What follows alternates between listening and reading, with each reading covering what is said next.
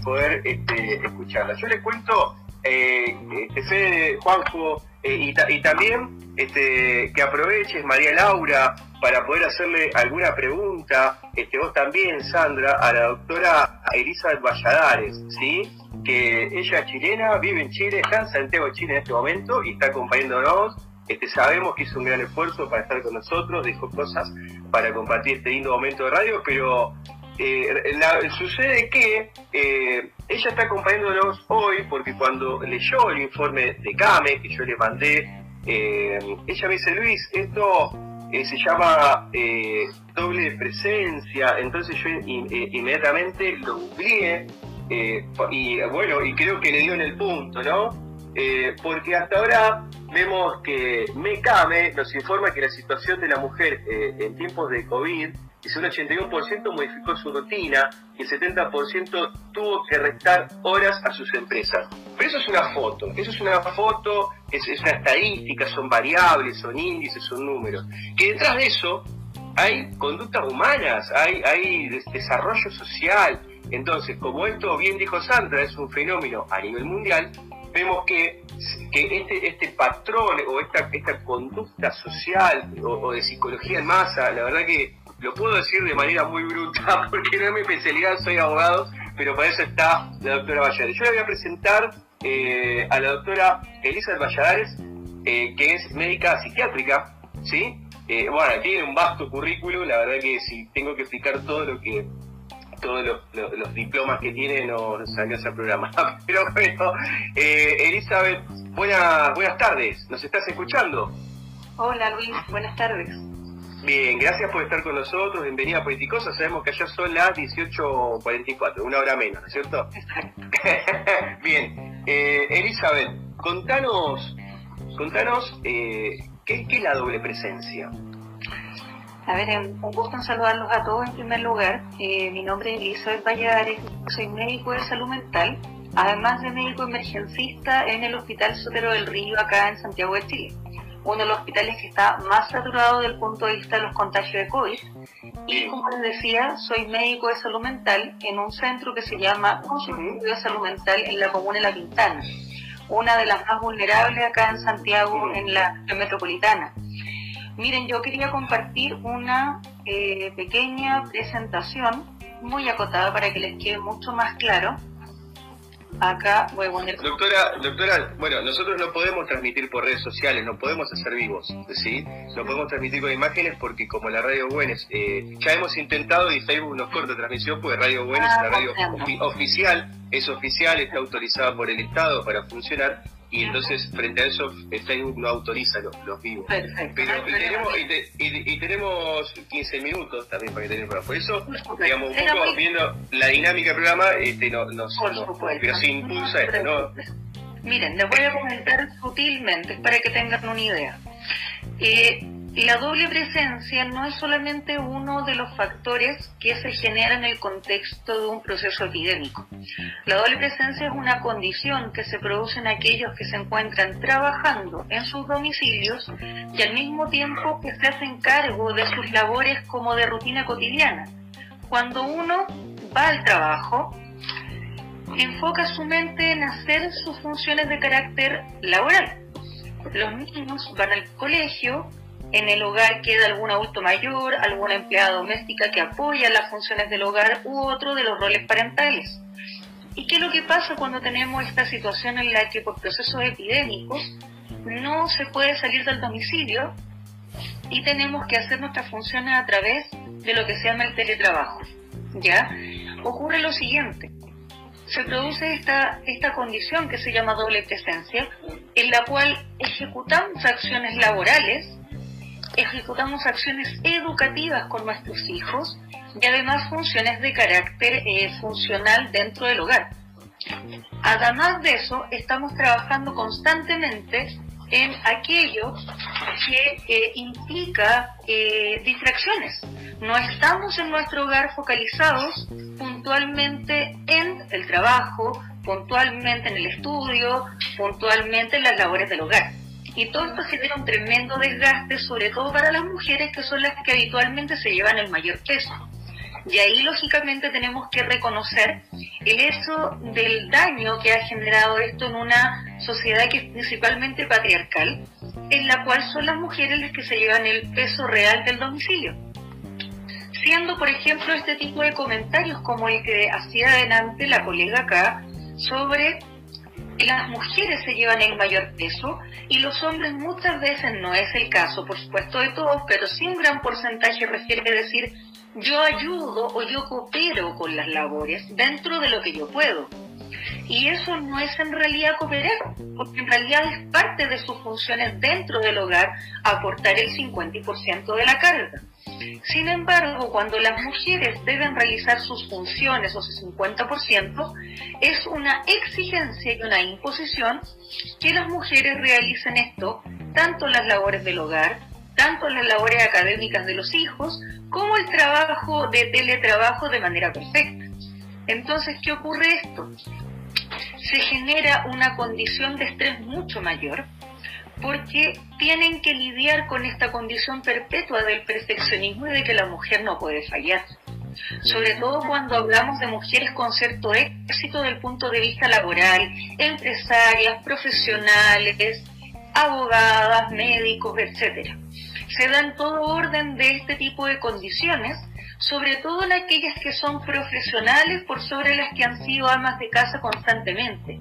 Entonces es una condición súper importante que es importante tenerla en cuenta como uno de los principales factores que va a desencadenar la crisis, que es la cuarta crisis después de un proceso epidémico, que es la crisis de salud mental. Lo que se va a explicar ahora es súper potente y que ya está ocurriendo. Que por ejemplo, ya lo estamos visualizando, que son una ola masiva de suicidios, aumento considerable del maltrato intrafamiliar, no solo a la mujer, sino que también a los niños, por la intolerancia que genera esta condición de verse continuamente y eh, además de eso un sentimiento de frustración constante porque lógicamente han bajado los ingresos, las personas ya no cuentan con la misma cantidad de recursos que antes, no todos los trabajos están adaptados para el teletrabajo y eso genera una merma tanto en los recursos como en las condiciones de vida de las personas. Eso es, de manera muy somera, lo que estamos hablando y la causal del estrés que tú muy bien refieres. Claro, claro, claro.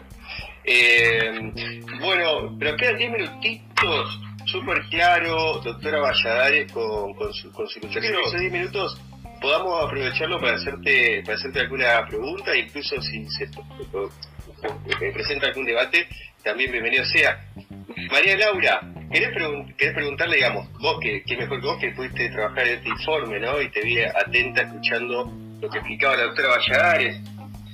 ¿Querés hacerle alguna pregunta? Está silenciada la Está, tenés el micrófono silenciado, María Laura. Necesito usar esta aplicación que no, la entiendo. Bueno, todo, sea porque somos de Florencia Varela, es lo único que sí. ¿eh?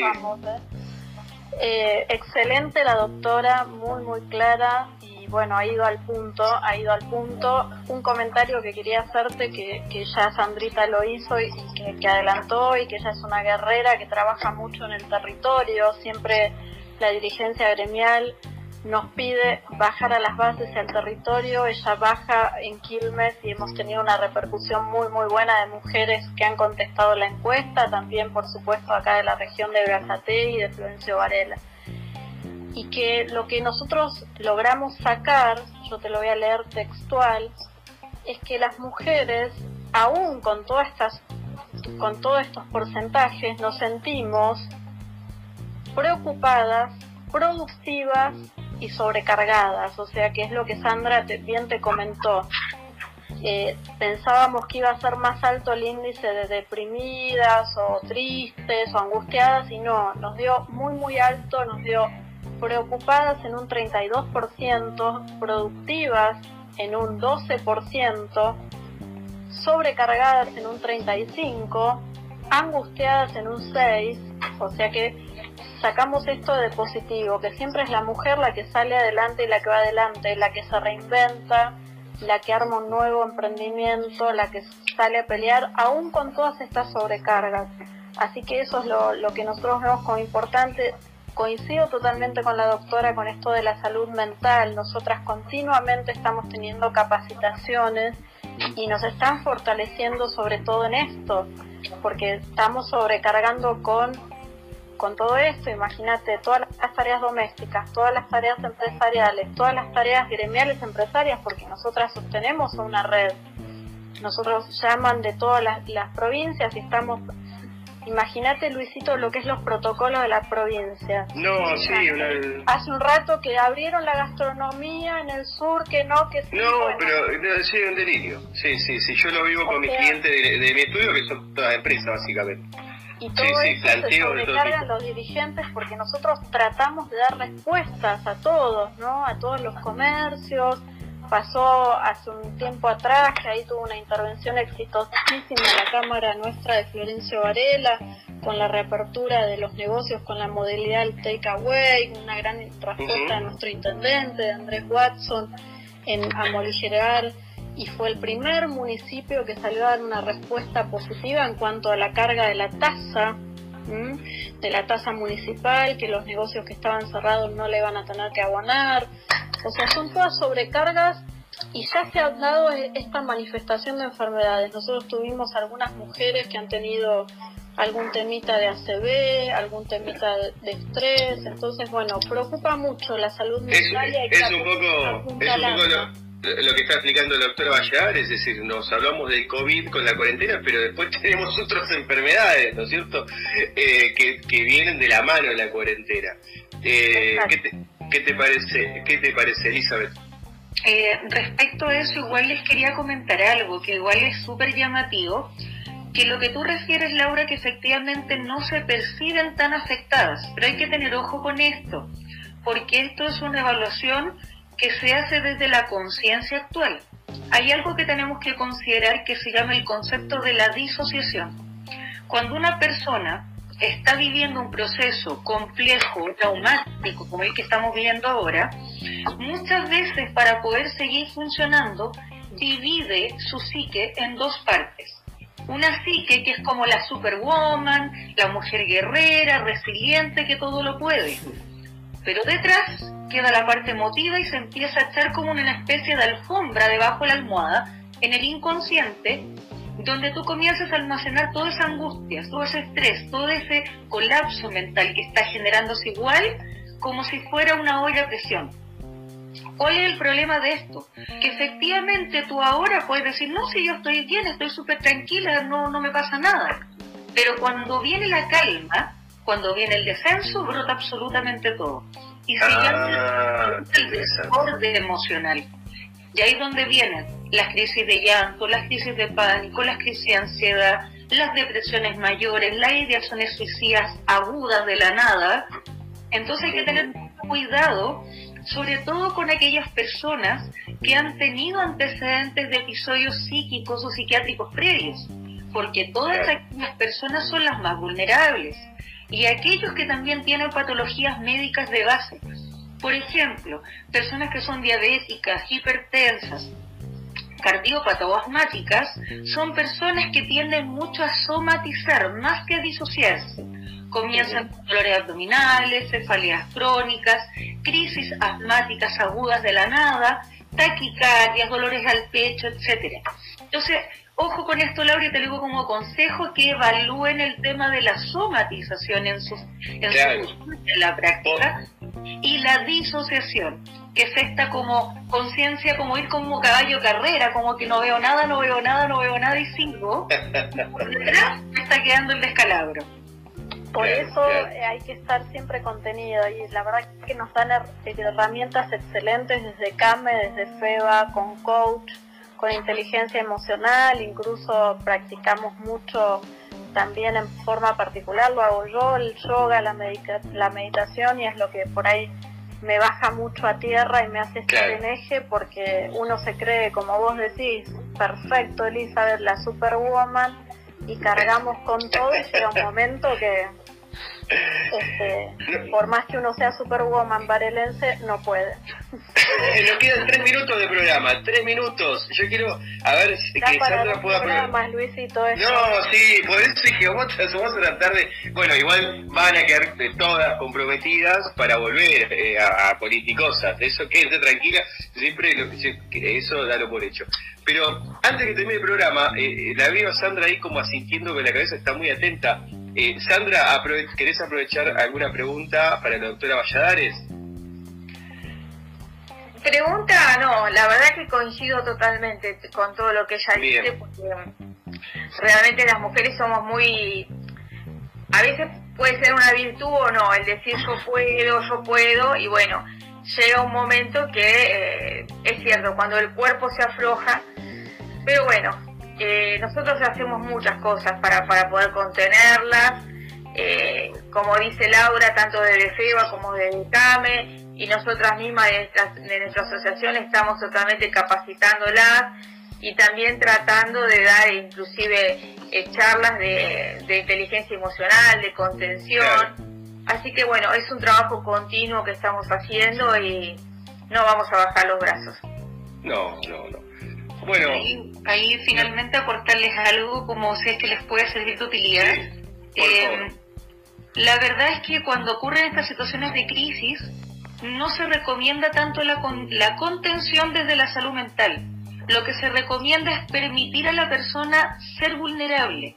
Eso significa tener microestados de llanto, de desahogo, de conversación. Igual piénsenlo igual que un terremoto.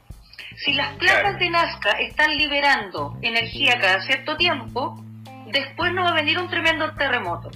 Pero si la persona se contiene, se contiene, se contiene, va a ser un terremoto grado 10. Entonces lo ideal es que se permitan la vulnerabilidad como una opción de vida. Todos somos vulnerables, pero el hacerse creer de que no pueden ser vulnerables, de que pueden enfrentarlo todo solas, es una de las peores estrategias para impedir la diserción y los estados de somatización.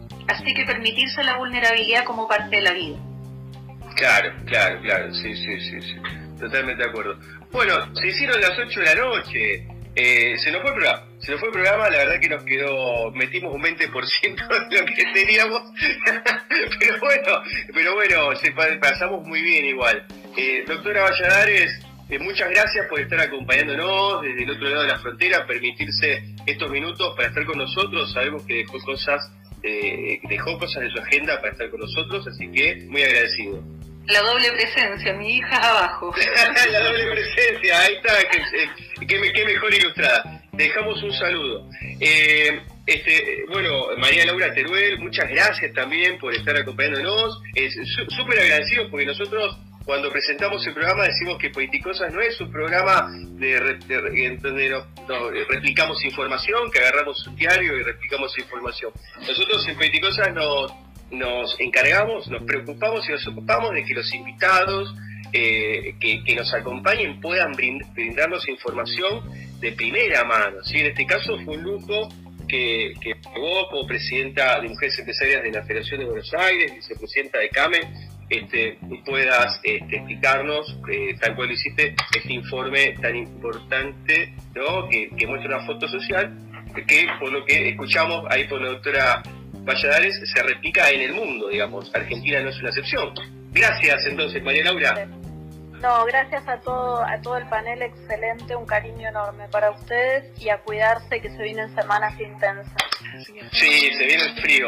Sandra Torres, como siempre, una amiga de la casa, ella me acompaña con todo, es una genia Sandra.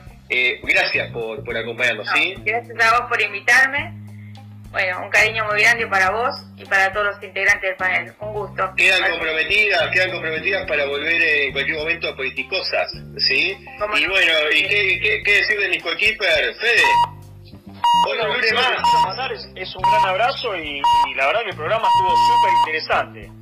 Súper interesante, Fede. Yo me fui eh, totalmente enriquecido en conocimiento. Me enteré que hay un, un, patrón social que se llama doble presencia. Este, me enteré que las mujeres empresarias están pasando peor que los hombres empresarios. Bueno, en fin, eh, otro lunes más, acá Fede nos encontramos este, mancomunados para pasar un lindo momento de radio y Juan Jovera nuestro licenciado en Ciencias Políticas y Relaciones Internacionales. Juanjo, gracias por estar siempre firme al pie del cañón. Gracias a Sandra, Laura y a la doctora Elizabeth. Y qué importante la conformación de las redes y contención y todos estos intercambios para esto que es tan desconocido, ¿no? Hasta ahora. Muy bien, 8 de la noche, 2 minutos, le vamos a dar el pase a Gustavo Orlando, mi amigo personal Gustavo Orlando, director de Radio Buen que está operando en la radio, en el piso, eh, junto a todo el equipo de Radio Buen, DJ Piero, Carlito, para que nosotros podamos darnos este lujo y cada uno de nosotros podamos salir desde, desde nuestra casa haciéndole caso a Alberto en cuarentena. ¿sí? Gustavo Orlando, allá vamos, gracias.